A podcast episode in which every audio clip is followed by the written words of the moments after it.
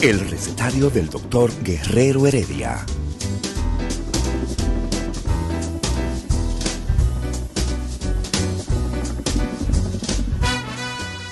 Una respuesta para cada pregunta. Una receta para cada problema. Ven a nuestra propuesta radial, amena, diversa y solidaria. Con alto sentido humano y profesional.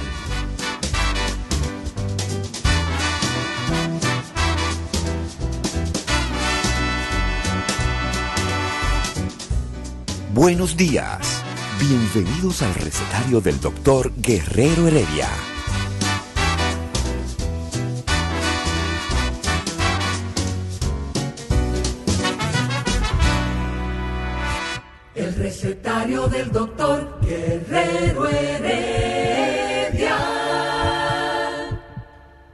Señores, después de, bueno, creo que creo que hoy ha sido un buen día, ¿no? Del punto de vista, eh, vamos a llamarle así, un buen día el hecho de que se comience a vacunar en el Ramón de Lara, las vacunas aterrizaron, van a seguir llegando las vacunas. eh, creo que comienza, los números, los, los propios números del COVID ya comienzan a cambiar, ya comienza a cambiar hasta el clima, que yo siempre le pongo el clima como aliado para los envidiosos apandillados y los haters. Entonces yo voy a cambiar de tema porque ya estoy harto de hablar de COVID. Estoy harto de COVID, de COVID, de COVID, de COVID o, de filosofía. No, no, yo voy a hablar un tema hoy extremadamente interesante. Interesante porque una de, la- una de las partes de las, de las medicinas más, se lo voy a poner claro, fuera de, de los que buscan vacunas y los que están trabajando el Alzheimer, por ejemplo, que tienen millones y millones de, dólares en research, o sea, en, en- en- búsqueda de, de- de nuevas, va- de- de nuevas medicaciones para el Alzheimer. El área de la medicina que más dinero deja, que más conflicto trae, que más chismes se meten, y por eso que estamos aquí, y más disparates se hacen. Lo digo claramente, es todo lo que tiene que ver con la medicina de la belleza, la medicina estética y la cirugía plástica. Y justamente yo quiero traer cirujanos plásticos reconocidos para hablar de temas, temas que no se hablan mucho públicamente, pero todas las mujeres se saben dónde lo ponen, dónde no lo ponen, qué salón hace esto y qué salón hace otro. Y por ahí hay salones, miren, por ahí hay salones de belleza en cualquier barrio de aquí, que la muchacha que lo que hacía era peinar de y hacer de termina teniendo una estética y poniendo cosas rarísimas.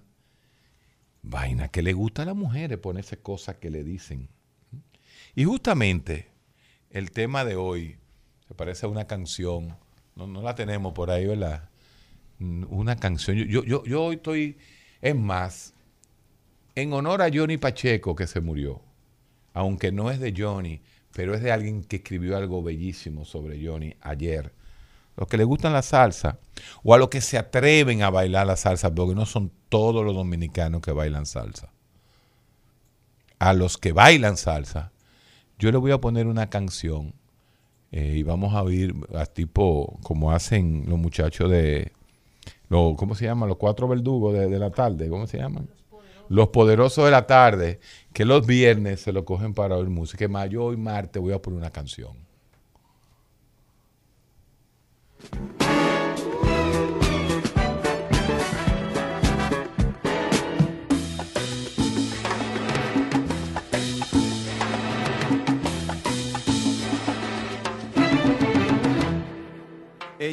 Chica plástica, de esas que veo por ahí, de esas que cuando se agitan sudan Chanel number 3, que sueñan casarse con un doctor, pues él puede mantenerlas mejor. No le hablan a nadie si no es igual, a menos que sea fulano de tal.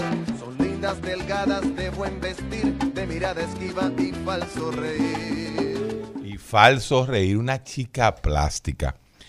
Desde que, desde que Atila, los unos dejaron de invadir Europa, en esos años donde, donde desde el Gengis Khan, pasando por todas esas, esas, es- esas famosas oleadas de asiáticos que invadieron, que invadieron Europa, los griegos implantaron un concepto de la estética.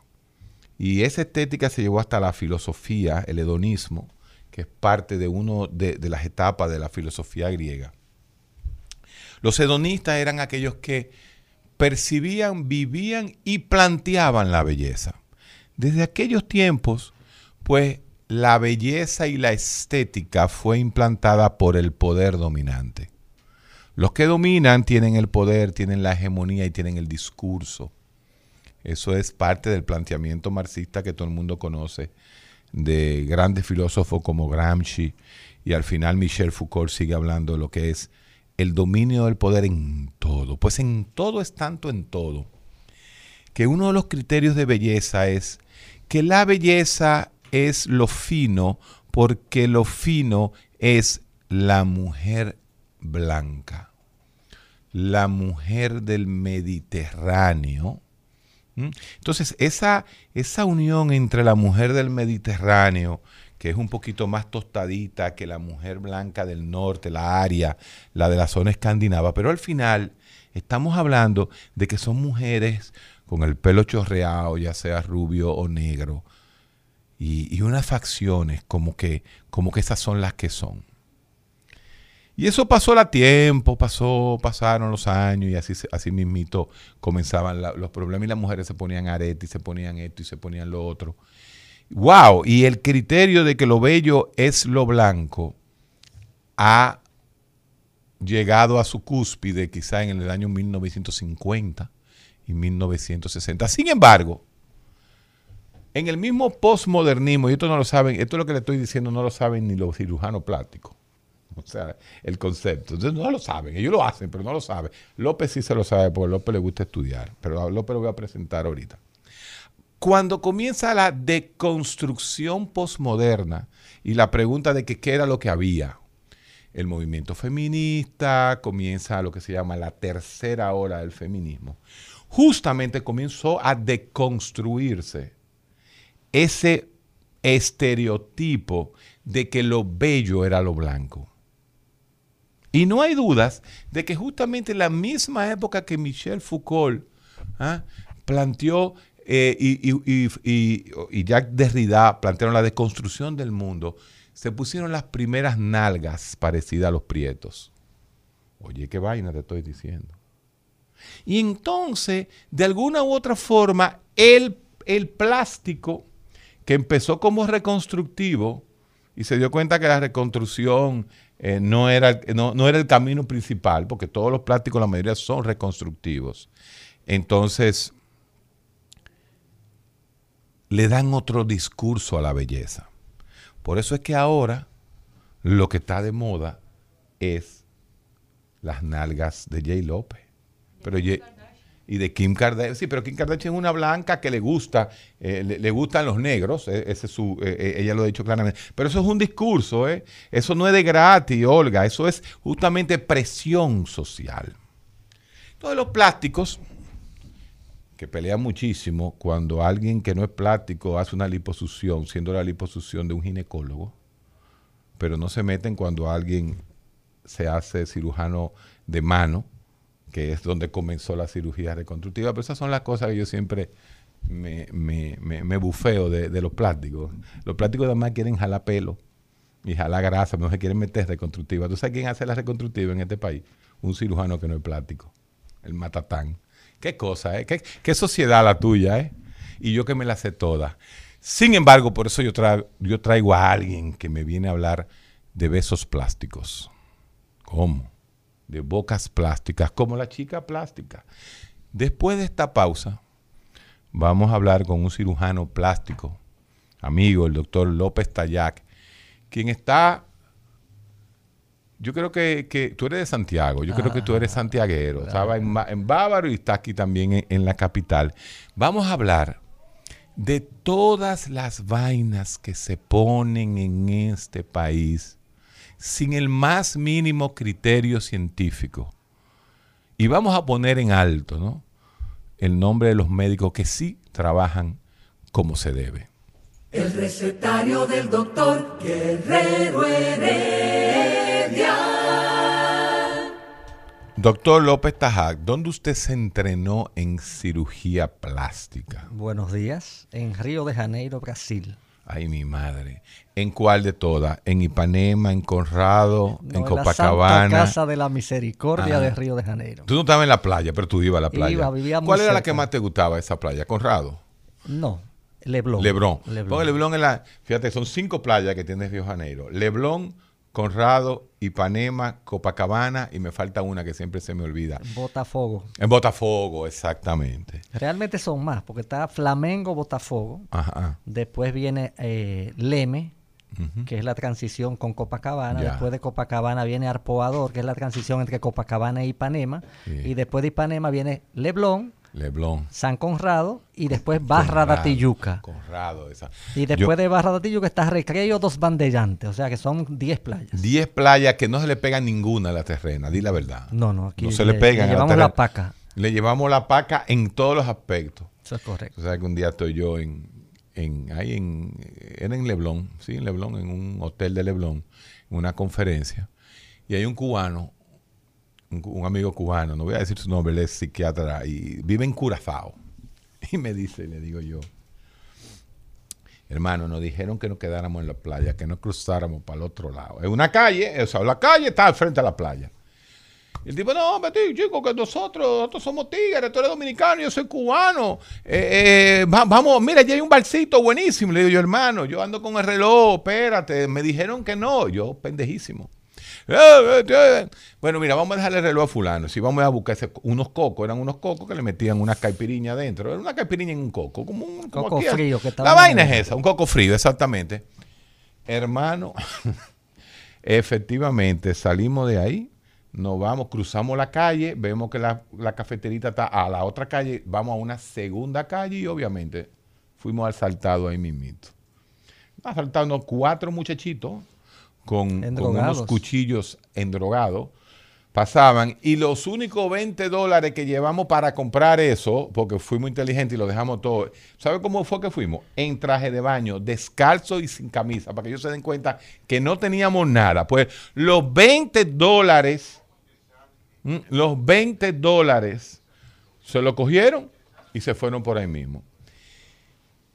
Y peor aún, que yo me di cuenta, si hubiese sido aquí, el coquero de aquí me hubiera regalado el coco, porque fue frente al coquero que nos robaron. Eh, eh, no nos dieron el coco. Debe nos ser- fuimos sin coco y sin flauta. Deben ser socios. Es- eh, son socios. Exacto, el coquero es socio. Ese es Río Janeiro. Río Janeiro tiene esos grandes contratos, pero así como tienen muchachitos robando, así tiene medicina robótica. Y si algo tiene Río Janeiro es tecnología y los institutos más importantes de Latinoamérica de cirugía plástica, sin duda alguna, están allá en, en Brasil. ¿Qué hiciste allá en Río Janeiro? Bueno, en Río de Janeiro hicimos cirugía general, cirugía plástica, atraídos por la fama del profesor Ivo Pitangui. Ah, tú eres del grupo Pitangui. Yo leí un reportaje en la revista muy interesante cuando estaba en la universidad aquí. Muy tremenda revista. y veo un reportaje, digo, pero yo voy para allá. Y allí fuimos, concluimos los estudios y regresamos a nuestra ciudad natal, a Santiago de los Caballeros. Allí duramos cinco años ejerciendo. Luego nos trasladamos aquí a la clínica Corazones Unidos, Sí. donde ya tenemos 14 años. Y hace unos cinco años aproximadamente alternamos con Punta Cana. Los, eh, los viernes estamos siempre allá en el consultorio de Punta Cana. Entonces nos dedicamos a la cirugía plástica estética. Cirugía plástica estética. Una pregunta y un saludo a- al doctor Gabriel de Peña, ginecoplástico, el primer ginecoplástico en este país que tiene los grandes trabajos de, de- de cirugía plástica vaginal y cirugía láser. El hombre que hace la cesárea láser sin botar sangre. Eladio. Ah, eso tú- lo hemos hablado aquí. Todo el, mundo, todo el mundo lo sabe, pero no se ¿Y lo cómo valora. eso de no lo valora. vaginal? Bueno, eso lo hablamos con Gaby el día que venga Gaby. Entonces, eh, justamente, eh, el tema era la chica plástica. Hay una serie de lugares donde se están poniendo cosas en la boca para parecerse a la boca de la negra. Fíjate qué interesante. La deconstrucción que hablábamos en filosofía está ahora en la, en la, en la medicina. Se le inyectan cosas en las nalgas, se le inyecta cosas en, en- en los, en los labios. ¿Para qué? Cuéntame un poquito qué es lo que está pasando en ese mundo.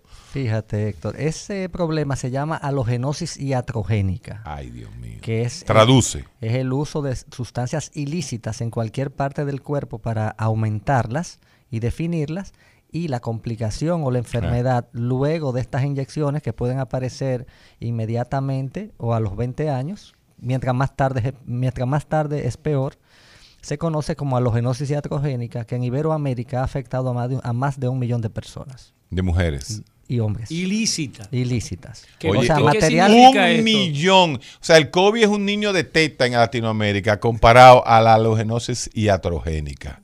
Es material aloplástico, o sea, silicona de grado industrial Ay, líquida, el polimetil metacrilato o PMMA y otras sustancias, hasta aceite de, de- de soya, o sea, inyectan lo que sea con tales fines.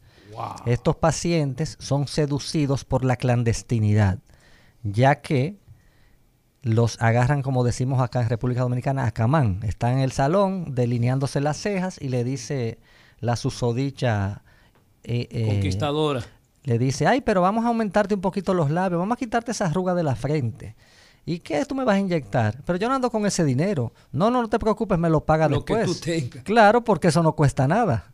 ¿Cómo? En- exacto. O sea, esa cosa que se pone en cuesta chela, exactamente. Imagínate, un tubo de silicona para sellar una ventana te cuesta por los 100 pesos. No, no, pero espérate, espérate, espérate. Ya, espérate. ya, Tú me ya, estás ya, diciendo ya. que el Ay, tubo ya, de silicona ya. para la No, no, ventana pero- lo pueden poner en, en- en la nalga. Lo pueden poner donde sea, lo que no se debe poner.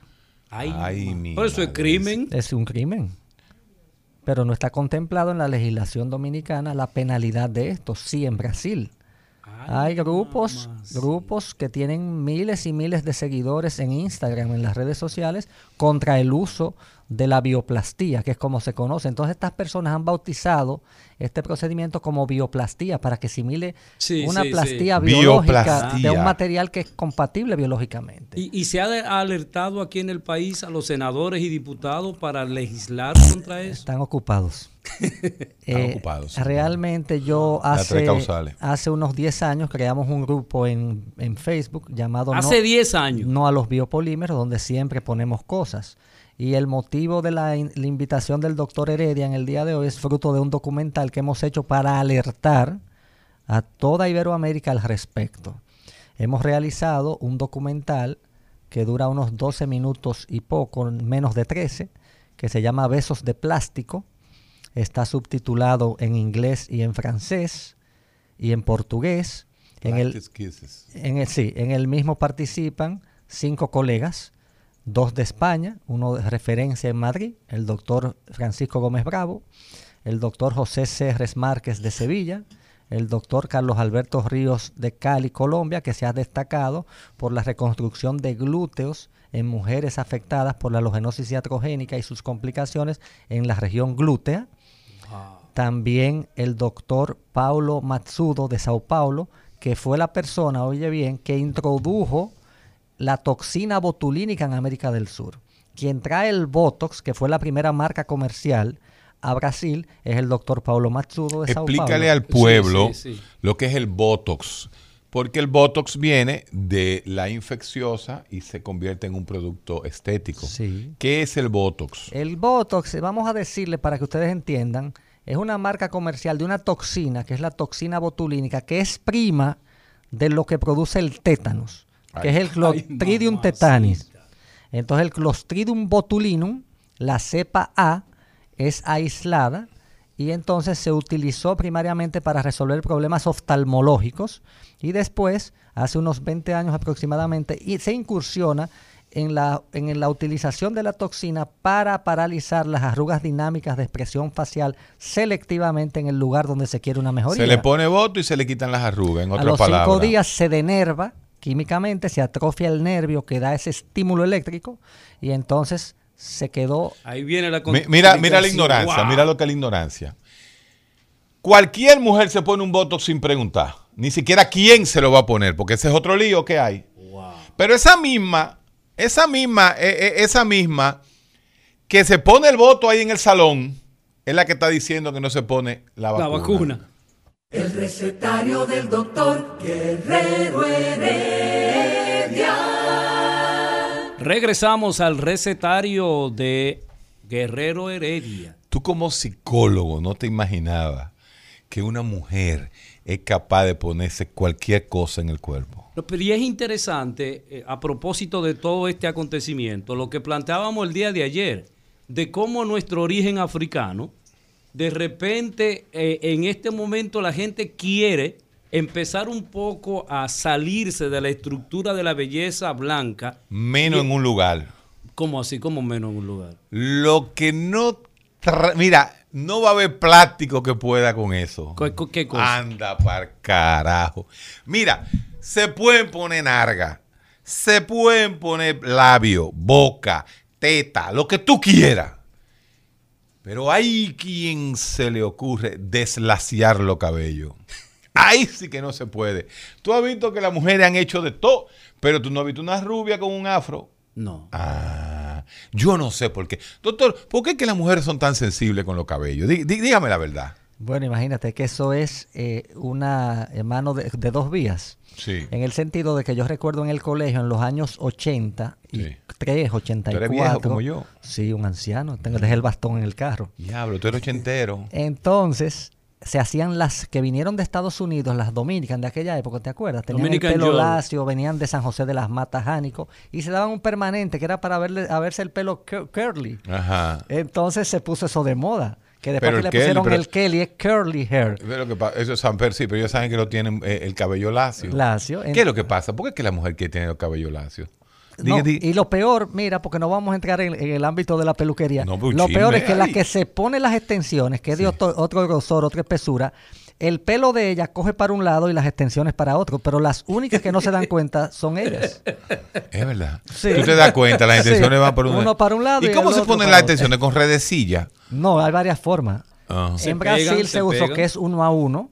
Uno a uno. Hay uno que es un costurón que te come un- como un plástico que va como donde te dan el machetazo del injerto de pelo. Ajá. Entonces yo lo que digo, ¿y cómo una persona duerme arriba de ese plástico, boca arriba? Y como si higieniza también. Señores, Exactamente. Es que ese refrán de que el que quiere mon- moño, Moño bon- bonito, aguanta bonito jalones. Pero aguanta mira que, mira qué contradicción, Eh, doctor, usted confirme o niégueme esto.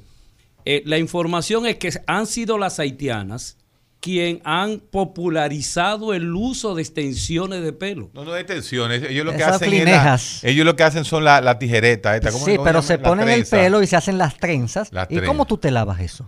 Ah, no, eso no se lava. Yo conozco un Rastafari, un Rastafari, ¿no? En, en, eh, eh, Eso es de jamaiquino, que tiene más, más de 10 años que no se lava el pelo. Y él dice que el pelo se lava solo.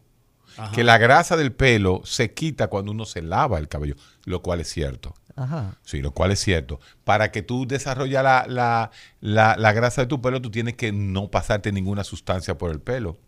Entonces, lo grande es que no le hiede, doctor. Eso es lo duro. Eso le iba a preguntar. Digo, No le olor. hiede el cabello. ¿Tú tienes experiencia en ese Eh, sentido? bueno, yo he estado cerca de muchísimos Ah, Rastafari ok, está y a ninguno le hiede. No, no le, no, no le, no, no, no. Yo, a mí me gusta mucho el reggaetón, al que le- el reggae, al que le gusta el reggae a, a- es a Ricardo Nieves. A nosotros no nos gusta mucho el reggae. Pero bueno, el punto está en que me hablaste de, de que tienes 10 años bregando con, con esta situación. ¿Qué es lo más común que se ve en República Dominicana? ¿Dónde tú te das cuenta? Cuando un- una persona, que no sea médico, porque uno se da cuenta, se da cuenta que una mujer está halogenizada. Cuando tú le ves que hay una sustancia o hay algo que te choca que sobresale de la superficie de la piel con otra coloración. O sea, tiene una totumita en el entrecejo. Una totumita, a mí me gustó, así Sí, que sí, se habla sí, aquí. así- ¿eh? así que se una habla. totumita en el A- entrecejo, aquí. ¿Para qué se pone, frente- ¿para qué se pone una totuma de arriba de la nariz? donde debería ponerse toxina para paralizar esos Ah. El del salón, la del callejón, le inyecta una sustancia que le dice que es boto, Ajá. no botox. Ah, voto. Es voto y todo lo que te inyectan en la cara pasa a ser voto. Entonces esa totuma ensancha eso y se quita la y se quita la El la- truño. El truño. Entonces esa persona te dice, mire doctor, yo no sé lo que a mí me pusieron, pero hace 5 años, hace 10 años, yo fui a una estética y me inyectaron aquí. Estética, porque esa es la palabra. Sí. Ahora aquí hay est- eh, estética donde Estética. quiera. Me, Estética me donde quiera. inyectaron aquí, yo le digo, ya usted el diagnóstico está hecho. Está hecho. A usted le inyectaron silicona. Ay, mi madre. El silicón de la ventana, doctor. Ese mismo lo diluyen, lo meten en un frasco más bonito, lo sacan con una jeringuilla con aguja gruesa. Uepa. De hecho, en este documental Besos de Plástico, ay, ay. que está en nuestro Ay, canal de YouTube. López está allá, enseñamos cómo vienen las sustancias que son aptas para inyectarse en el rostro, que son simplemente dos tipos. Una es la toxina, la toxina botulínica que causa esa parálisis que estábamos hablando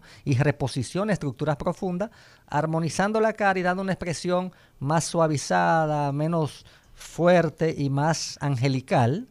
Y las sustancias de relleno que hoy en día se circunscriben a dos productos y vienen en una jeringuillita montada de un CC listo para la aplicación. Una es el ácido hialurónico, que es una sustancia que tiene nuestro Parte del cuerpo colágeno, lo más que grande. lo produce, pero que al cabo de un tiempo, como merma la producción de hormonas de crecimiento, comienza a consumirse ese ácido hialurónico que tenemos en la piel. Pero Entonces- eh, eh, cuando presentan esos potecitos, cuando le dan a la persona, ¿hay allá hay algunas eh, instituciones, lugares donde se preparan eso y se le vende a esa gente? Sí, porque eso es la clandestinidad, Claro. son Ay, mafias, mamá, son sí. redes de crimen organizado. Señores, ayer, Wow. ayer, Juan Gibre, un estudioso de la marihuana medicinal, buscando la forma de que la parte medicinal de la marihuana eh, se utilice. Sin embargo, en la estética, una de las enfermedades más mortales que existe es el tétano. La toxina El botulínica manipulada, claro, por científicos. Nadie le preguntó y eso se comenzó a poner porque hay- había que quitar las arrugas del mundo. Entonces, las arrugas del mundo, ¿eh? y te voy a decir algo, ¿eh?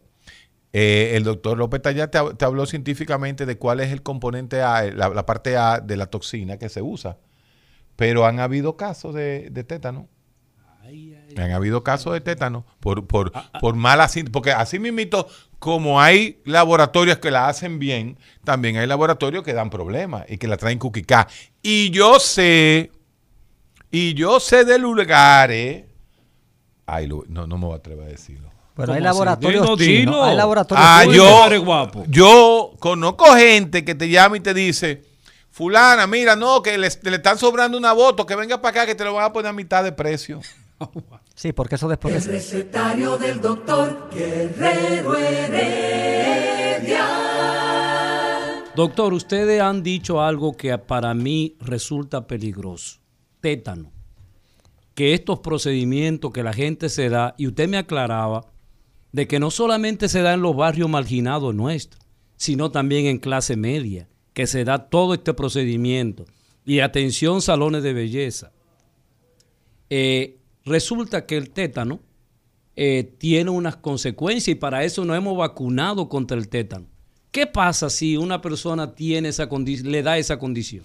Bueno, el tétanos mata. Eh, ah, recuérdese- recuerden todos que en el pasado solamente había la inmunoglobulina tetánica, que era para una herida inmediata y se neutralizaba el efecto. Pero después salió la toxina tetánica, que entonces te protegía por cinco años. Ajá. Y se ponía un refuerzo cada cinco años. Sí. Esto es por la contaminación de las heces fecales del ganado equino y vacuno que está en la goma de los carros, en la suela de los zapatos, y entonces se trae del campo a la ciudad, y si usted se da una herida en- y que esté la tarbia de por medio, usted o un alambre de púas o lo que sea, usted O tiene clavo. todo el chance de que le dé el tétanos y por eso se vacuna.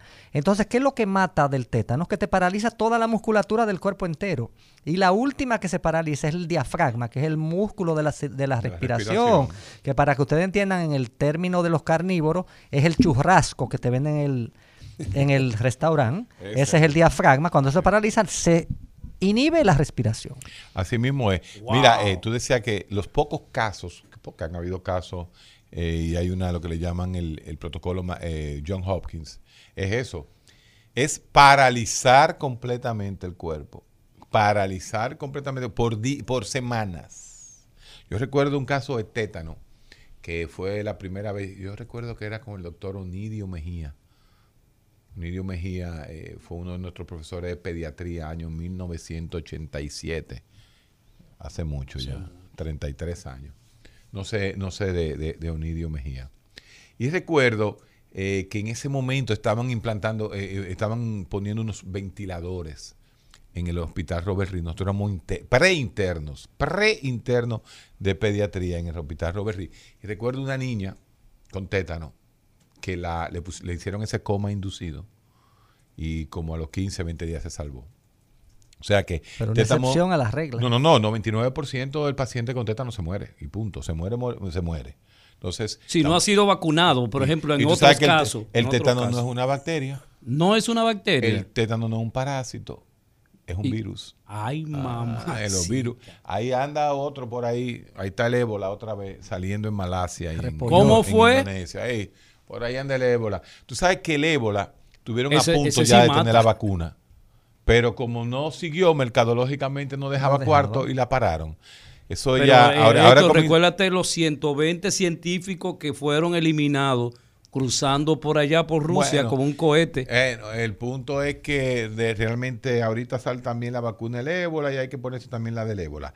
en otras palabras, el negocio de la salud en los próximos 10 años es estética y vacunas para todo lo que venga.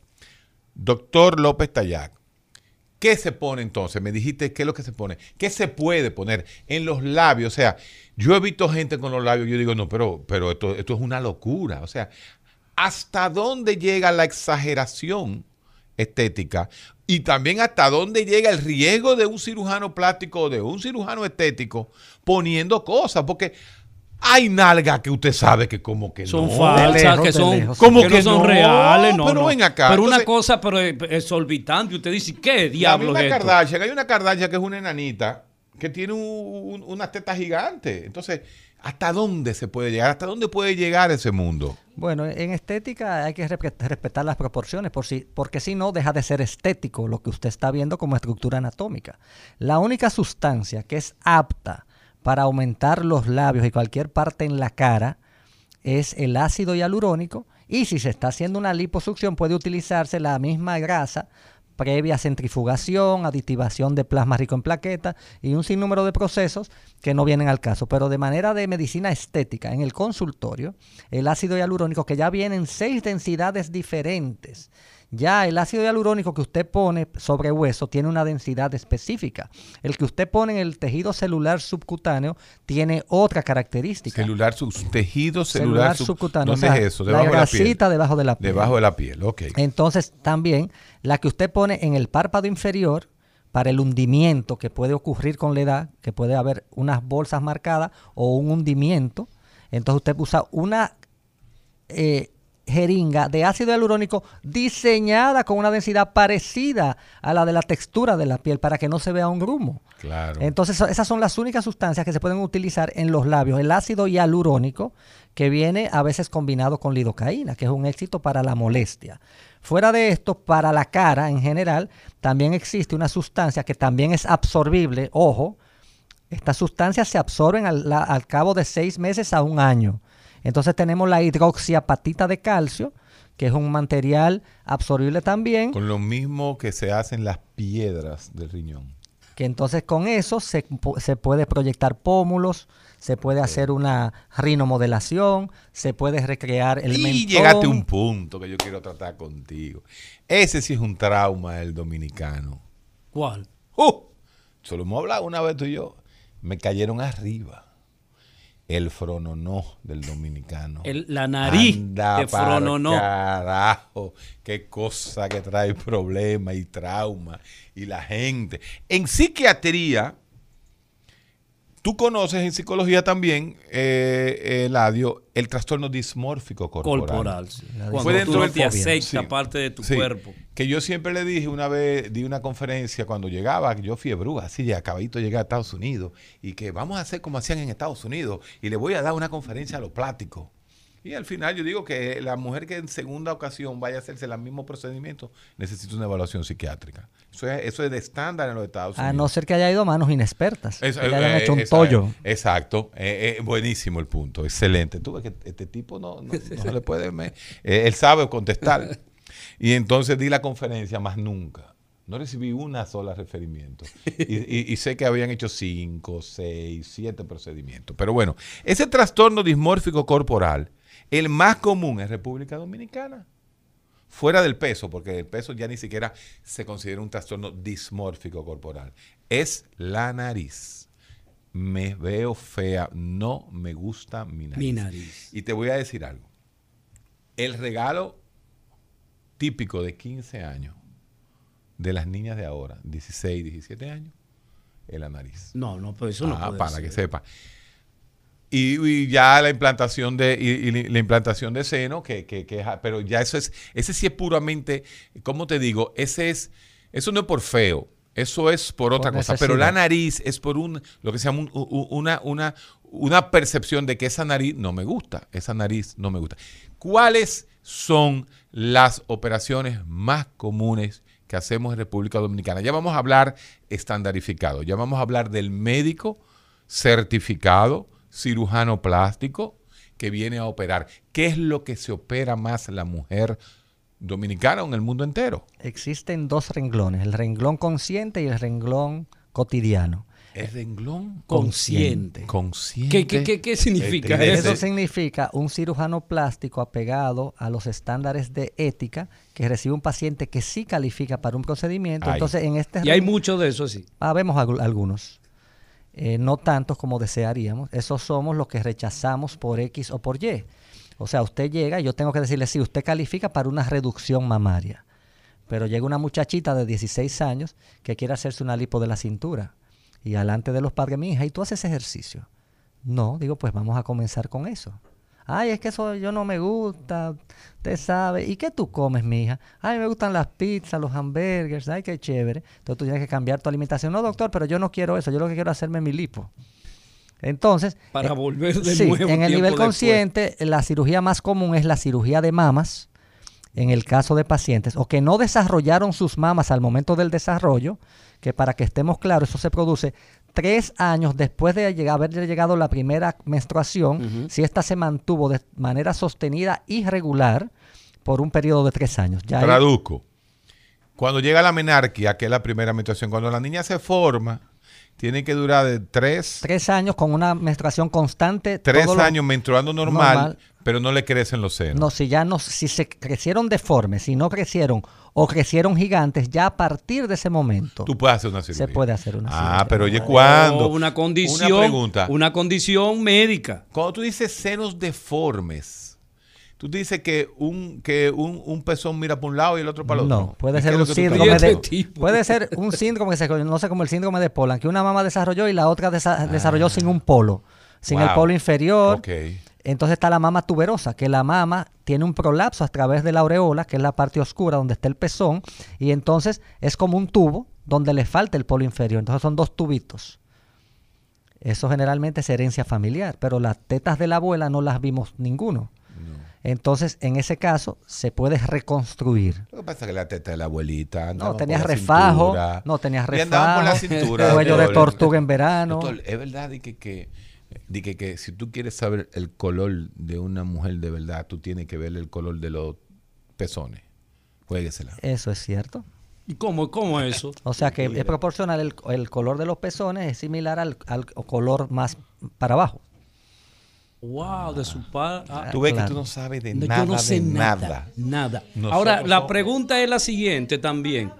¿Puede un hombre, cuando está succionando la mama, eh, introducir microbios y bacterias en los senos? Claro, porque puede haber una fricción con los dientes, producirse microheridas. O- escucha, escucha Héctor este asunto. ¿Cómo fue el que asunto? pueden producirse el momento de erótico del, del coito en las preliminares si hay una rudeza a la hora de acariciar bucalmente las mamas podría producirse microheridas y esas bacterias, la boca es más contaminada que el ano y usted puede producir hasta una mastitis. Ese, a tema- ese- mastitis. ese Sí. programa lo vamos a reproducir porque fuimos nosotros. ¿Te acuerdas de ese tema?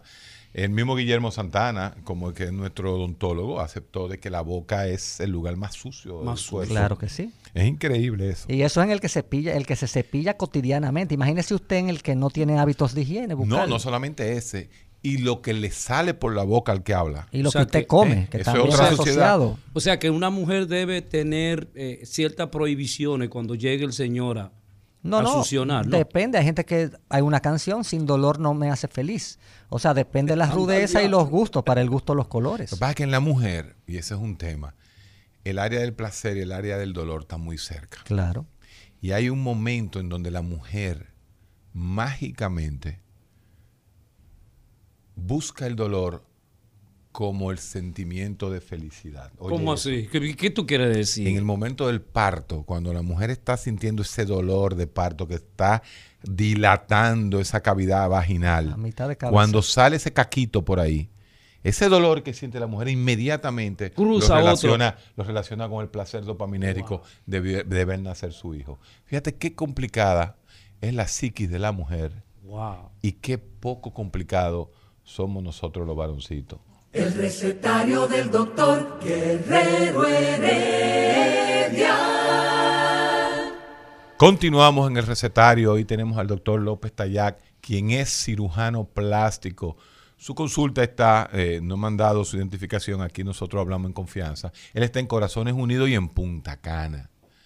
¿Cómo está Punta Cana? Todavía está lenta la cosa. Bueno, con lo- está rezagado turísticamente porque la prohibición de los vuelos, los últimos de Canadá, de Claro. Italia. Sí, pero ahora con la vacuna eso vuelve. Sí. Pregunta, López, estás haciendo, y eso sí es importante, señor, esto que voy a decir, que es el turismo médico. O sea, cuando el doctor López Tayac se va a, a Punta Cana, su empresa, una empresa dominicana, recibe pacientes del, del extranjero y recibe pacientes en dólares. Y esos dólares los cambia y lo lleva al, al- al- al Banco Central. O sea, el turismo de medicina en República Dominicana es una fuente de ingreso directa positiva para el país. Pone a mover la economía. El que se va a operar no viene solo. Se quedan en las playas de, de Bávaro, Punta Cana, Cacana, Ubero Alto y crea y mueve la economía. ¿Cómo está el turismo de medicina en el área de Punta Cana? Bueno, como te decía anteriormente, ha mermado un poco fruto de la pandemia. Se reactivó bastante en enero. Eh, ahora se ha mantenido mejor de como estaba de octubre para atrás, pero más para cosas menos invasivas, como las sustancias inyectables que estamos hablando, ese tipo de cosas. Cirugías que son mínimas, una bléfaro sin toque de bolsas, Una bléfaro, eso es los párpados. los párpados. O sea, cuando la blefaroplastia, que es la cirugía de rejuvenecimiento de los párpados, Sí. cuando solamente se retira piel es más simple que cuando hay que retirar las bolsas de grasa que ya envuelve estructuras que producen dolor. Los ner- el nervio óptico Sí. está directamente relacionado. Entonces, ese tipo de procedimientos, que el hoyito de la oreja, del arete, Sí. Y, eh, una raspadita en el dorso de la nariz para la nariz aguileña, Sí. una reducción labial Exacto. para parecer blanco o para retirar biopolímeros. Ese tipo de Ay, cosas. Usted tiene que retirar esas cosas que se ponen después. Sí, pero no, se, no siempre se puede retirar. Ay, ay, ay. Ay, ya, ya, ya. Porque Por ejemplo, la de las nalgas. No, se puede retirar una parte. ¿Qué es lo que pasa, señores, con el biopolímero o la silicona o las sustancias aloplásticas? Que tienen la capacidad de atravesar la membrana celular. Ay, si ustedes madre. recuerdan el principio de biología de las células, tenía el núcleo, el citoplasma y la membrana celular. Sí. Entonces el silicón atraviesa la membrana celular, Ay, cosa que no ocurre con los inyectables permitidos y aprobados por los organismos internacionales sanitarios como la FDA, que se mantienen donde usted lo puso. Sí. Y tienen un antídoto. Para el ácido hialurónico hay un antídoto que se llama hialuronidasa. O sea que se puede retirar. no, tú lo inyectas y se disuelve inmediatamente. Wow. Ok. Entonces, ese es el problema del biopolímero, del silicón o del PMMA. Entonces, en los labios, cuando podemos, hay que palpar a ver a qué nivel está, porque si está cerca de la mucosa y la mucosa es agradecida con la sutura, entonces hacemos una armonización labial. ¿Qué es eso? O sea, que la parte que se ve deforme en los labios, podemos armonizarla para que no se vean con esas pullas, sino que se vea recto como un labio normal. Pero ¿hasta cuándo dura ese efecto? No sabemos, porque el silicón se mueve, migra. El silicón viola la ley de la gravedad, porque puede subir, puede subir, puede lateralizarse, puede profundizarse, puede superficializarse y puede migrar a distancia. O sea, tú te puedes haber inyectado en la pantorrilla Ay, mi madre. y te aparece en la columna, en el cuello, en Ay, la columna ay, cervical. dentro ay, de la ay, ay. médula ósea aparece silicona. ¡Wow! O sea, que uno no sabe para dónde coge esa silicona. Exactamente. Pero, eh, Doctor, Héctor, no, Héctor, tú hacías una pregunta interesante, muy clásica en nosotros, los dominicanos, por el asunto de creer que siempre buscar la referencia de la belleza blanca con relación a la nariz. Eh, ¿Qué consecuencia tiene cuando un no experto eh, legalizado produce intervenciones en la nariz para supuestamente reducirla y romper un procedimiento humano biológico que tenemos los negros? Bueno, le causa un daño doble, le causa un daño emocional, no, triple, un daño emocional, un daño financiero y un daño estructural desde el punto de vista anatómico. Wow. Porque puede lesionar la válvula nasal por retirar más cartílago del que debería y entonces ese paciente queda con las válvulas colapsadas y comienza a hablar fañoso. Le deja cicatrices donde no van y generalmente la persona de color cicatriza un poco peor que las personas anglosajonas. Entonces también hay un residuo cicatricial que es irreversible. Y aparte de esto, ¿Cómo se llama eso, lo de los negros? Queloide. Queloides. al producir este asunto de retirar lo que debería, el esqueleto nasal debe esculpirse, no retirarse, ni lesionarse, ni mutilarse. Entonces hizo un tollo, entonces ese paciente hay que reconstruirle, sacarle cartílago costal, esculpirlo para recrear el dorso, sacarle cartílago de las orejas o del septum nasal para recrear los cartílagos alares de la nariz. Wow. O sea que es una cirugía que se hace una sola vez, pero esos desaprensivos inexpertos le dicen al paciente, tú vas a necesitar de dos a tres cirugías. Eso es poniéndose en salud. La nariz se opera una vez. Ah, Si la va a hacer una gente que sabe. así mismo es. Doctor, los varones. ¿Qué se están haciendo los varones en cirugía plástica? Lo macho. El 20% de la consulta es, son varones. 20 ya. Ay, ay, ay, ay, ay. 80-20. Pero tú, pero, pero venga acá. Lo que más se hace, Pero ¿cómo que venga acá? Pero y, pero y esta realidad, yo, pero porque- ven acá, papá. pero yo estoy lejos de esa realidad. Yo, porque estamos muertos, pero ven acá. Ponte a pensar. Ponte a pensar. ¿Cuál tú crees que va a ser la primera? Vamos jugándola a los psicólogos. la primera que eh, eh, intervención. La primera intervención que se hacen los hombres, no la que se quisieran hacer, porque la que primero que se quisieran hacer es el alargamiento del pene, pero esa no se hace mucho.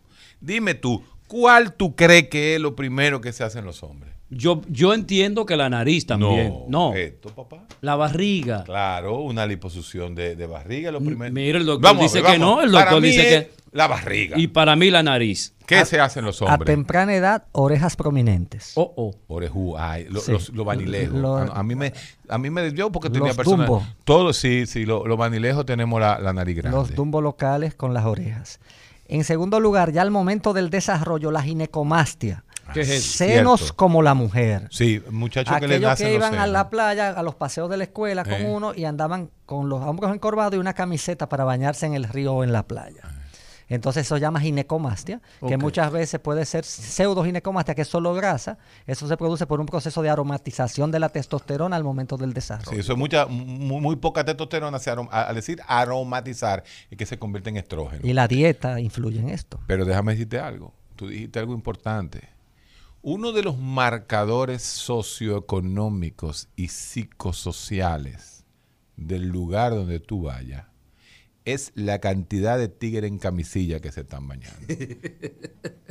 La camisilla. este tipo? Ah, para que este tipo.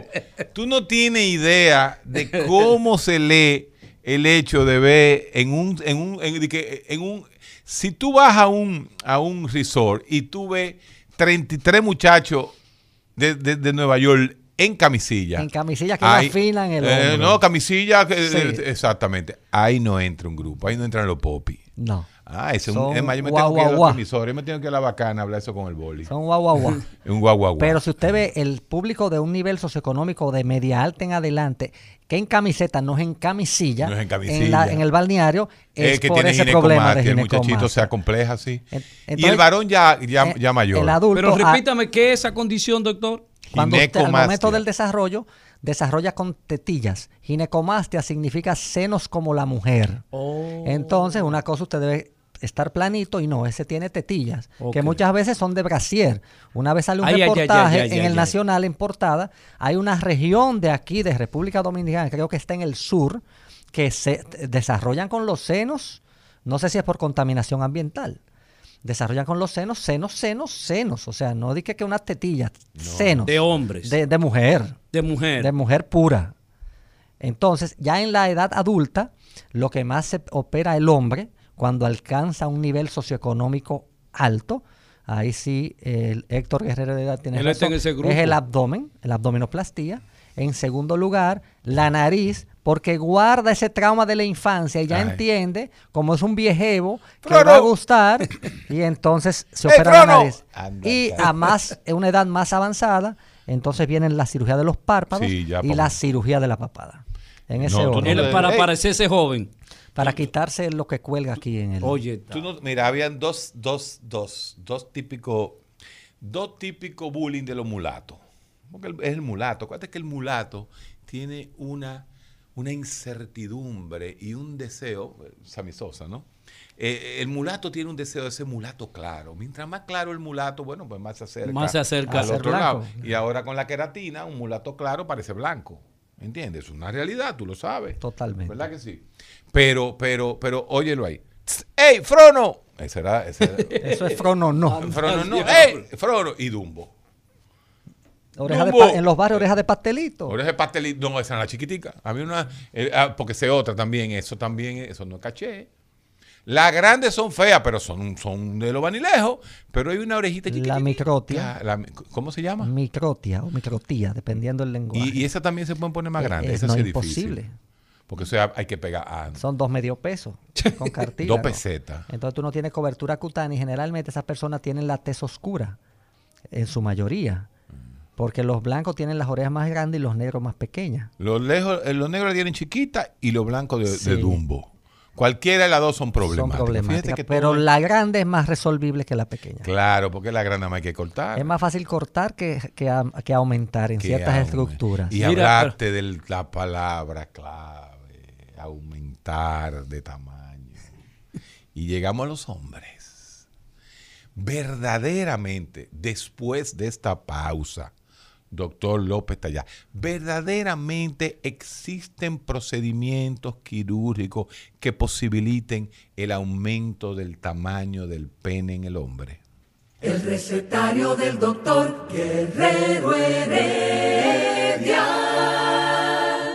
para poder producir lo que manifestaba el doctor Guerrero de, de si en cirugía, de si en, en estos procedimientos plásticos se puede extender el pene, ahí hay unas condiciones eh, de una desesperanza, de una de elemento traumático de ese hombre que entiende que para poder satisfacer a una mujer debe Depende. tener un pene largo. Depende, mi hermano. Depende de qué. Puede existir, es verdad.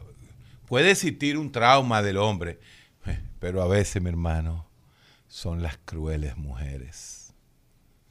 Yo, Anda yo no, porque carajo. la Oh, ciencia, y doctor, dicen, y, en- y- y eso es todo. Tú no has oído esa palabra. Y eso no, es no, todo. eso es frustrante, eso es frustrante. A un una- hombre que una- le dicen, y ya, Me ensuciaste.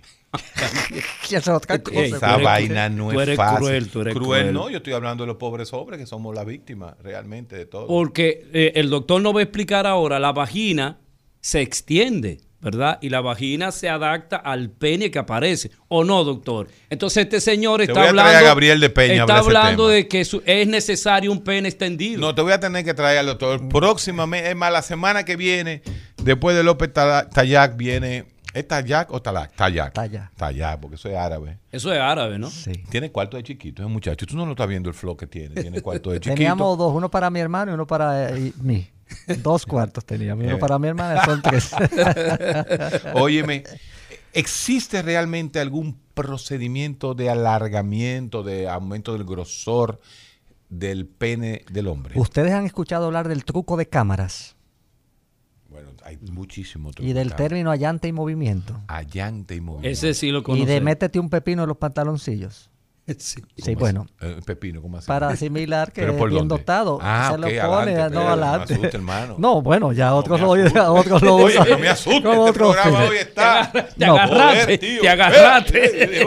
Pero el pene puede aumentarse en reposo, pero no al momento de la erección. Uf, Oh, uf. O sea, recuerden que los Mi cuerpos... madre cabe- santísima que acabo de aprender algo en medicina.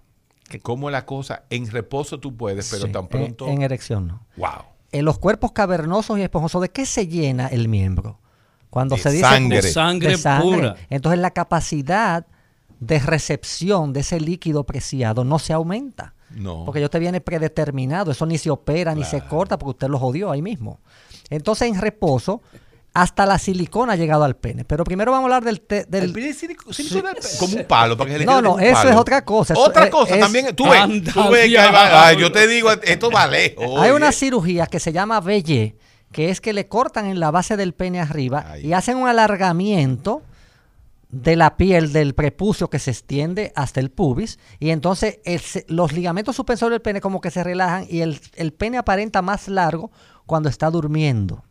Entonces Oh. también debajo del prepucio los desaprensivos del galón, los siliconeros, Ay. han inyectado PMMA igual en la vagina. PMMA y silicona o biopolímeros. Wow. pero a la hora de que se erecta, de que se llena de sangre, esas sustancias se echan para atrás y queda el cabito erecto. El cabito. O sea que cabito no, se- no nunca va a llegar a Nunca sargento. va a hacer nada. Nunca Por va lo a ser menos hasta hoy. O sea que lo atrofian totalmente, doctor. Yo sé que por genética, ¿no? El pene de los amarillos de la raza oriental es mucho más pequeña que el pene, porque la gente cree que el pene Pero más son los que tienen más hijos. Sin embargo, la gente cree que el pene más grande son de los negros, no son los negros, son los escandinavos. Oye, eso. Entonces, eh, eh, el pene de los chinos es muy chiquito. Entonces, ¿tú estás seguro que los chinos ni los japoneses no han inventado No, nada para no, alargar esa no, vaina? Hasta el sol de hoy, en los anales de la cirugía plástica, en febrero del 2021 no existe nada realmente cierto, científicamente comprobado, con casuística y estadísticas largas. Pasa al igual que con los hilos extensores de la cara. Hilos ex- Extensores, de que para rejuvenecer, eso no sirve para nada. había ta- Te voy a sacarle ese tema porque es un tema fascinante, tanto de la vagina como el, el- el pene. Se lo voy a dejar al, a- al doctor Gabriel de Peña. Y vámonos a tu área.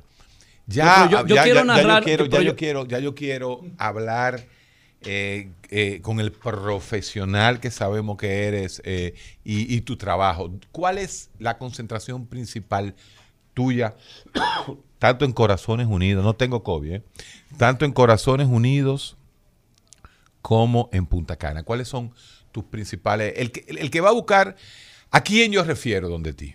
Bueno, una persona que quiera rejuvenecer, aparentar un rostro rejuvenecido y una persona que tenga un problema producido por eh, la paridad satisfecha, siempre y cuando tenga el nivel de conciencia para cuidar ese procedimiento. Eh, una cosa que hacemos aquí en Corazones Unidos es la cirugía estética desde la frente a las rodillas. Lo que más hacemos son las mamas y la cara Mamas y, y cara. cara. En, ¿Qué es la cara? Rejuvenecimiento facial, rinoplastia, orejas en habano, eh, queloplastía, que los labios, bléfaro, eh, lipo de papada, estiramiento facial, etcétera. Por ejemplo, Eladio, ¿qué necesita, por ejemplo? Vamos, yo no, porque yo tengo una, un perfil griego, no necesito nada de eso, pero este señor... te sale tu racismo este- siempre. este no, Hay yo que no ver he dicho, que- yo no he dicho perfil griego, dijo. Este señor... Hay que ver qué le incomoda el labio. 77 A mí no me incomoda Ah, absolutamente Entonces nada. no necesita nada, absolutamente Usted lo nada. dijo, usted ve. Sin embargo, tú vas donde en un salonero y dices, Eladio, pero yo te voy a poner una cosita aquí para quitarte esos machetazos que tú tienes en la frente. Y lo Ay, primero que carajo. hacen es que le esconden los lentes. Lo primero que hacen es esconderle los lentes para que él no vea. Eladio no tiene arruga ni nada. E- Eso es por prieto. Él no se inmuta, ¿no? Ese hombre tiene ¿Por una paz. Por- se esa le es la parte negra. semblante de paz. Esa es la parte negra de él. O sea, el negro tiene menos, eh, eh, ¿cómo se dice? Arrugas que el, que el blanco. Por lo que esté bronceado. Eh, eso de rico, él tiene un color de rico. eh. Él, es un tan, él es un tan de rico. Óyeme, Claro. ¿Por qué la mujer blanca se convierte en una pasa y usted ve la- una mujer morena, eh, una mulata oscura de 70 años y parece de 50 y las mujeres blancas con 50 parecen de 80? Y encima de eso, doctor, tatuada. Una señora, una vieja allá en Boca Chica. Ese tema lo vamos a, también lo vamos a tocar un día de esto, el tatuaje. Melanina se llama esto. La protección de los melanocitos en la piel y la exposición solar abusiva. Recuérdate que en los países estos nórdicos, en los países de Europa, los Sí. mediterráneos, en los Estados Unidos, los anglosajones que viven en lugares de, de frío, abusan de la exposición solar en el lapso pequeño de vacaciones que tienen. Entonces esas radiaciones se acumulan, sufren de quemaduras de segundo grado en una playa, en una vacación. Usted lo ve rojo como un tomate y entonces eso lo cosecha antes de tiempo. Ya a los 40 Claro. parece de 60 Ay, ay, ay, ay. y de 50 parece una abuela de 75. Entonces, ¿por qué la gente quiere parecerse a los blancos si la belleza morena, y ahí viene la filosofía de hoy, dura más tiempo? Yo creo que eso viene del trujillismo. Trujillismo. Sí, porque el mismo jefe, El mismo jefe. cuando él entra, que era un brigadier, era morenito. Sí. Y dicen La que, se- perlina. que se bañaba en leche de burra. Y perlina. ¿Usted conoce se- la perlina? Y, sí, y, Chacho. y se embarraba. Embarraba Entonces la perlina. gente emola ese ejemplo. ¿Usted no se acuerda que el merengue se bailaba sin el sin el, el, el- el cojito, la vaina No, del no pie? puede el cojito, porque el cojito era de, de, y, de- después de él, que él tenía una discapacidad poco notoria, la gente comenzó para ¿Qué capacidad al jefe. tenía él, doctor? Te metía el pie cuando bailaba. Tú ves, eso ortopedia. Entonces sí, seguro necesitaba una plantilla cuando niño, pero no se hacían. Entonces, eso viene de ahí. Eso de que todos quieren ser blancos, porque los negros de verdad de Estados Unidos, de África, son muy orgullosos de su raza negra. Yo le, di- yo le conté a Héctor que yo me di cuenta que era negro cuando llegué al aeropuerto de Baraja, allá en España. Yo no sabía que era negro. Aquí recuérdese que en la cédula se ponía trigueño, Sí. indio claro, indio oscuro, cosas que no existen. O usted es blanco, o usted es negro, usted puede ser mulato, mestizo, y, puede ser chino, amarillo, Sí. ori- eh, oriental. Eso es lo que hay en raza.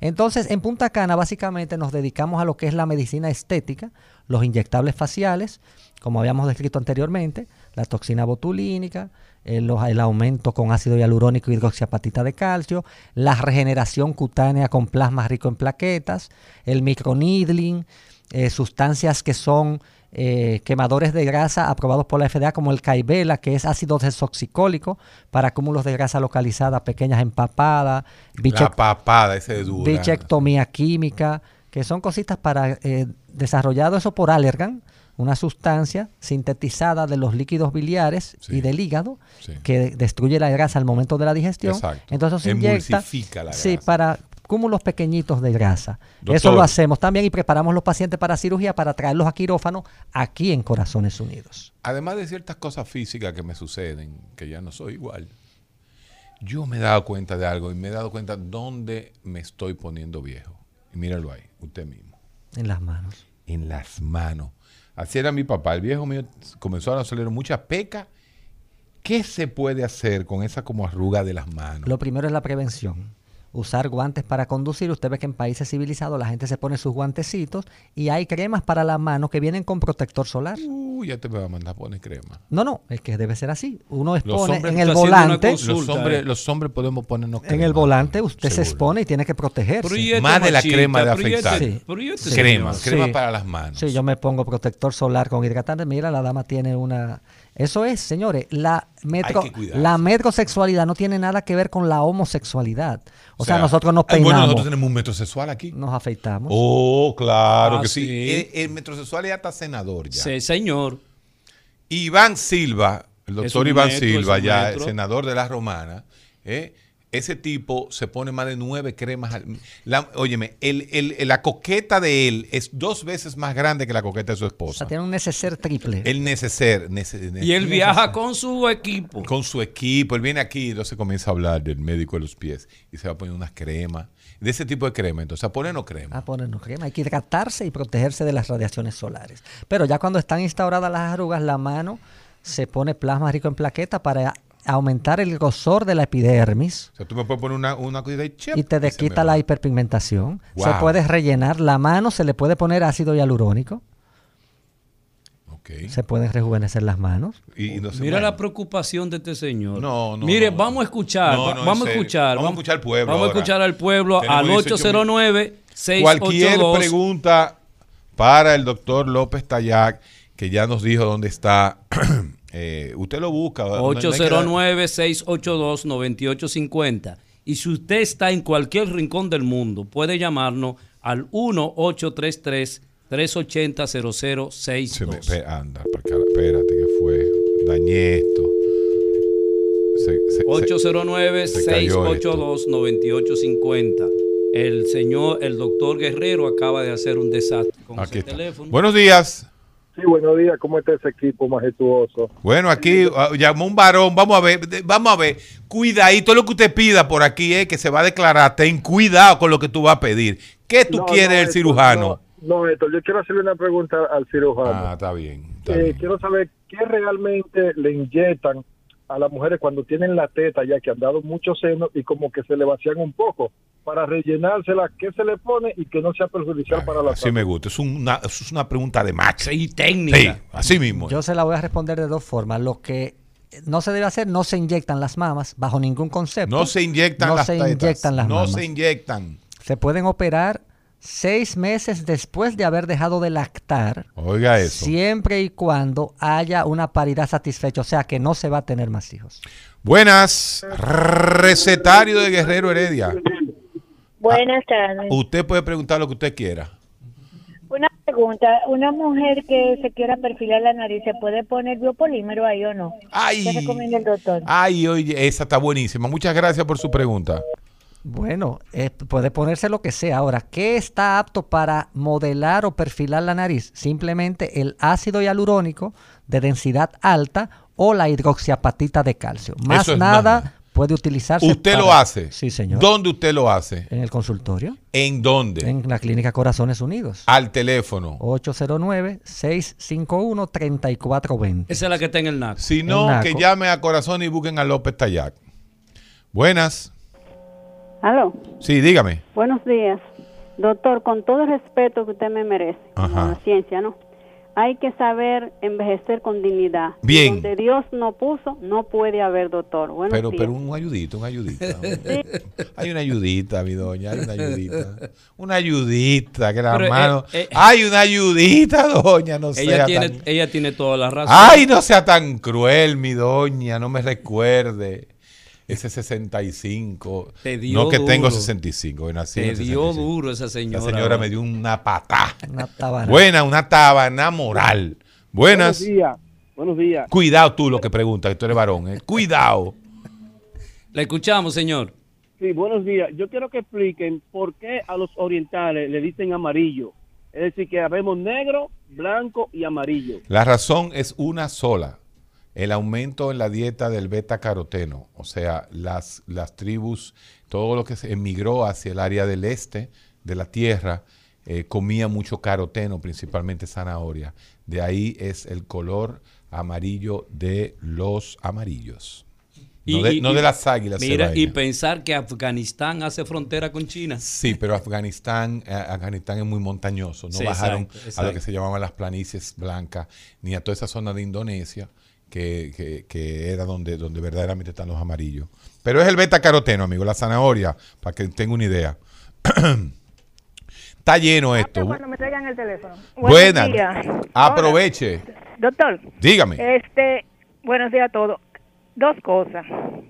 Su opinión sobre los famosos combos que se que ofrecen algunos cirujanos Los y la panacea que le ofertan a uno con esas cremas carísimas. Lo escucho por la radio. es. La única crema que sirve es, es- es- es la, la que hacen ahí en el, en el dermatológico. Que es el instituto más Vaselina. reconocido en América Latina. Vaselina, nada más. Señor, es que no hay que comprar una cosa de la PRER. Usted se puede poner ¿De sábila ¿De de, la? Prairie allá Ah, en la- Suiza. la. No, Oh, bueno, pero tri- sí. Eh, un, un TC sábila, si es lo que usted tiene a mano. Sábila. Claro. La sábila es buena. tiene sí. muchas propiedades. Pero- y no le cuesta nada. Una penquita de, de sábila, usted la pone en la nevera, eso le dura un mes. No full. Claro, y la venden en el súper. Mire, los combos. El problema de la cirugía plástica en la República Dominicana y en América Latina es que se nos ha olvidado que es parte de la medicina. La Claro. cirugía plástica es una especialidad médica y en cirugía plástica menos es más. Nada se le desvencija al mismo tiempo, a no ser que usted se haya sometido a una cirugía bariátrica. Así es. Entonces, La lipopexia, ese yo es otro tema. Yo soy contra combo. Usted, si que se le molestan las mamas, usted se opera las mamas. Pero si usted necesita 20 mil cosas, quiere decir que usted no califica. Hay que ver qué hemoglobina usted necesitaría para poder hacerse tantos Usted es un médico procedimientos. serio. Usted me está explicando. por- Responsable. ¿Dónde, responsable. dónde- dónde está el doctor López Tallar? O está aquí en, ¿En? Corazones No, Unidos. no, aquí, Aquí ahora y mismo. allá. Ah, ¿En qué no, no, programa en el está? recetario del doctor Héctor Guerrero Heredia. El doctor Guerrero Heredia, no usa el Héctor. No, no Mira, uso el Héctor. eh, eh, eh, pero, pero escúchame, Ladio, escúchame. Nos han explicado el departamento de mercadeo, que es Guerrero Heredia, Y, nada y- más. y me lo dice regularmente a Mauri. A Mauri también. eso. Sí, pero a Mauri y Mario es por envidiosos. ¿Sí? ¿Tú no viste a Mario se le salió el día que vino? Él no, él no viene de este programa hasta que no sea Guerrero Heredia. Yo le iba a decir Lama. ¿Hasta que qué cosa? Hasta que, que- que se llama Guerrero Heredia. Yo le dije, él era Lama Guerrero Heredia. Usted se fue a- de empleado público. Sí. Yo tuve la culpa que usted se convirtiera en un empleado público. Yo tuve la culpa. No, yo no tengo la culpa. Esto debió haberse llamado Lama Guerrero Heredia. Pero no, él se fue. Pero se ustedes fue. tienen más de Él se 30 fue. años juntos. Bueno, pero él se fue. Él está, él está de vacaciones, de licencia, hasta hace ocho, a- a- hasta dentro de ocho años. Esto está lleno de llamadas. Vamos a seguir hasta mañana. No va a haber Charlie Mariotti, no va para ningún lado hoy. Buenas. Saludos, buen día. Cuidado contigo, que eres varón. Cuidado lo que pregunta. Déjame decirte, doctor Guerrero Heredia, pues decirte Héctor. Entre usted y Mario Lama, déjeme decirle algo, son la gente que vengo siguiendo desde ustedes comenzaron el programa. Pero realmente yo lo admiro mucho y todo, pero no me, no me siento con ustedes en una mesa. No, somos dos, dos No, groseros. no, es que ustedes respiran bienestar. Ustedes in- inconscientemente se hacen ver ustedes que son popis, aunque ustedes no quieran aparentarlo. Y eso, se- eso, eso yo puedo sentirlo, pero yo soy loco con ustedes. Hermano, mire, No, no, no, no. usted y yo nos sentamos en una mesa y yo soy más tigre que usted. Tranquilo, Eh, tranquilo. mire, este señor viene del, del colegio de ahí, de, de Gascue, de eh, Eso no tiene que ver, mi hermano. oye. Usted come bofe. Santa Teresita. Tú comes lengua. Óyeme, él quiere, él quiere ligarse porque es normal. Sí, es normal. Pero tiene. este señor, yo recuerdo que yo pero lo veía, yo mire, yo lo veía que salía con una tabla de solfiar ahí en Guivia. No lo dudo. Y tenía una pasola Yamaha cuando salieron. No, Eh, no tenía cuarto. Ay, nunca. Óyeme. Eran, eran, Honda eran- oye, ¿cuáles eran en mi época? La pasola era, no, pero era otra que se La llamaba la, finita, la Carrot. chiquita. No, esas salieron después. La Carrot. Y antes de eso, había Lo una que se solo, llamaba la motor solo. solo. Que Ay, usted pedaleaba. yo- Este No, viejo, yo él porque estu- se no, pone yo arruga. estudio, yo estudio. Mire, hombre, la solo. Oye, ¿cómo Yo era la estudio Solo? lo que ha Y pasado antes en era la República solo, Dominicana. estaba la Velosolex. ¿Qué? ¿Tú te acuerdas de esa? La Velosolé era un motorcito que movía un rotor en la rueda de adelante. Al, al doctor Guerrero Heredia se le ve que tenía una chopper de tres cambios. Pero, de- pero de- déjeme decirle Ey, en doctor atrás, el Mira, doctor- el labio, el me lo perdí ahí. Es El doctor verdad. Guerrero es más agresivo. Cuéntame. Y por eso tuvieron esa diferencia, ahora están separados. Porque él nunca lo escuchó, no te metes en política, no hagas eso, fulano, quédate aquí. Y él siguió para adelante, porque él es así, apechado. No, no, Mario, Mario Mario. Pero te voy a decir algo, mira. Apechado, eh. En serio, que entre tú y yo, Mario Lama no duerme, manito. Yo, yo sé todo eso y el compromiso que tiene, porque ahora él tiene que demostrar todo lo que dijo anteriormente y, él- y ahora se encontró con su propia realidad, lo que es estar en el Estado, Así que es es. diferente cuando usted está afuera. Así es, mi hermano. Mire, yo duermo tranquilo. Buenas. Esto está lleno de llamadas, señores. Buenas. Buenas, Diga usted. señor Guerrero, Víctor Manuel de Santo Domingo Este. Eh, ahora que tocan el punto de Mario Lama, eh, Mario Lama tiene que, o sea, eso es un simple, eh, no diría consejo, porque quién soy yo para aconsejarlo, pero andan por ahí unos resentidos políticos, específicamente un tal José Linares, que lo digo responsablemente. Bueno, mira, eh, el tema, el tema está, aquí están las mujeres en fila, esto está lleno de llamadas, tengo la llamada de Boston, voy a tomar la última de por allá. Buenas, Sí, buenas. Una preguntita para el doctor. ¿cuándo viene de Boston a ponerte algo en la cara con el doctor López Tayac? Eh, no sé si en la cara, pero quizás lo vamos a considerar para otros procedimientos. ¿Cuál, cuál? Pero di una aquí, yo soy curioso. quizá una abdominoplastía. Ah, pero esa quiero yo. A ver, yo soy tan pendejo. La pregunta para el doctor es que eh, estaba escuchando que él eh, comentó que el tétanos es un virus y hasta donde yo tengo entendido es una bacteria. Eh, que me podría, me Sí, no, perdón, yo, yo me equivoqué. La toxina botulínica es una bacteria. Yo fui que dije, fui yo que yo fui, no fue el doctor, fui yo que me que dije que era un virus. Lo que pasa es que hay virus que, que llevan, que llevan la toxina, pero, pero es una bacteria. Tienes toda la razón. Ay, Dios, me van a Y hacemos la corrección, está Sí, bien. pero Excelente. hablando de la abdominoplastía, es bueno que se sepa, que ella sepa, que es la cirugía que requiere de, ma- de más mayordomía. O sea, es la cirugía por la que usted tiene que venir más tiempo al país en contraposición con un aumento de mamas, una Claro. rinoplastía. Esa requiere de un mes por acá, tranquilita y con una persona a tu lado para que te levante, te siente, te acueste, te ayude a bañar y te ayude a dar la comida. No hermano, puede- eso es duro. hacer no puede haber la, sor- la- la sobrepeso y tiene que dormir boca arriba por un mes.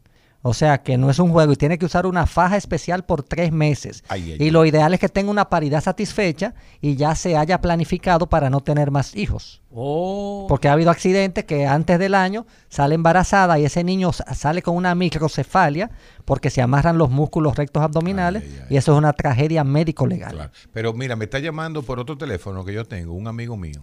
Es un, es un amigo mío eh, que, que- que me, que me está preguntando a mí. ¿Y los varones con la dominoplastia? Cuéntame un poquito. Es un amigo mío que quiere saber. Bueno, el problema de nosotros Nada los personal. hombres No, un amigo, un es amigo. que el epiplón, o ¿El sea, quién? el epiplón, o sea, la grasa que tenemos pegada dentro de lo- al lado de los intestinos por donde corren los vasos sanguíneos Sí. que nutren a lo- al sistema digestivo, en el hombre es más pronunciado que en la mujer. Esa es la mía. Sí, eh, o sea, la grasa parietal, Esa visceral. La visceral, ¿Tú la esa no se saca, imposible. Entonces la parietal, que es la de afuera, en el hombre cuando Hermano, se no siga consultando. Que Vamos a escuchar, vamos a escuchar. así, cuando nos pellizcamos no nos agarramos Eh, Yo no me nada. agarro nada, mi hermano. Yo estoy fuñido. Entonces es una, una- un impedimento Nada para la abdominoplastia. Sí, light rebaja- conmigo. exactamente. Be light, donde rebajar No cuesta. pesa. Dieta- A mí sí.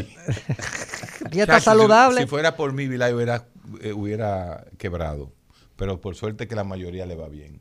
Señores, estuvo con nosotros el cirujano plástico de las escuelas de Río Janeiro, allá con Pitanguito de ese grupo, el doctor López Tayac, quien está aquí en Corazones Unidos. Solamente métanse en Corazones Unidos y él aparece. Y también él tiene su centro con su nombre, Punta Cana Rejuvenation Center, eso ¿El es en quién? Punta Cana. Punta Cana Rejuvenation Rejuvenation Center. Center. Ahí es se rejuvenece cualquiera. No solo de llegar a Punta Cana. ¿En, en dónde está eso? En el, Eso está en el Boulevard Primero de Noviembre, al final a la izquierda. O sea, si usted se metió cuando llegó de, de Santo Domingo, pasó la rotonda de Blue Mall y la próxima a la derecha, al fondo se devuelve y ahí va un edificio con los cristales negros. Ese es el Centro Profesional Punta Cana. los cristales negros. Ese es el mercadeo de los plásticos de Los Ángeles. Pero, Usted pero, lo sabía pero eso. antes, antes de irnos, No, ya no doctor, una exhortación a la gente Ma- para que no caiga en problemas haciéndose cosas en, en los barrios, en los sectores en donde no debe hacerse. Eso es lo que intentamos explicar en el documental Besos de Plástico, que está en YouTube, eh, que una simple verificación en Google puede hacer la diferencia entre que, entre que usted sea víctima de la halogenosis iatrogénica o la bioplastía y que evite serlo. Usted busca el producto. ¿Qué usted me va a poner, doctor? Usted se le hace una foto, lo busca al pasito en su casa y llama al día siguiente y se mantiene mosca, como dicen en los barrios, para que vea que eso es lo que le van a inyectar y que lo, habla- lo abran frente a usted. Ok. Esa es la, el La mensaje final, claro que sí. Bueno, muchísimas gracias, doctor, eh, por todas estas explicaciones. Y nos encontramos con ustedes mañana aquí en el recetario. El recetario del doctor Guerrero Heredia. Rumba 98.5, una emisora RCC Media.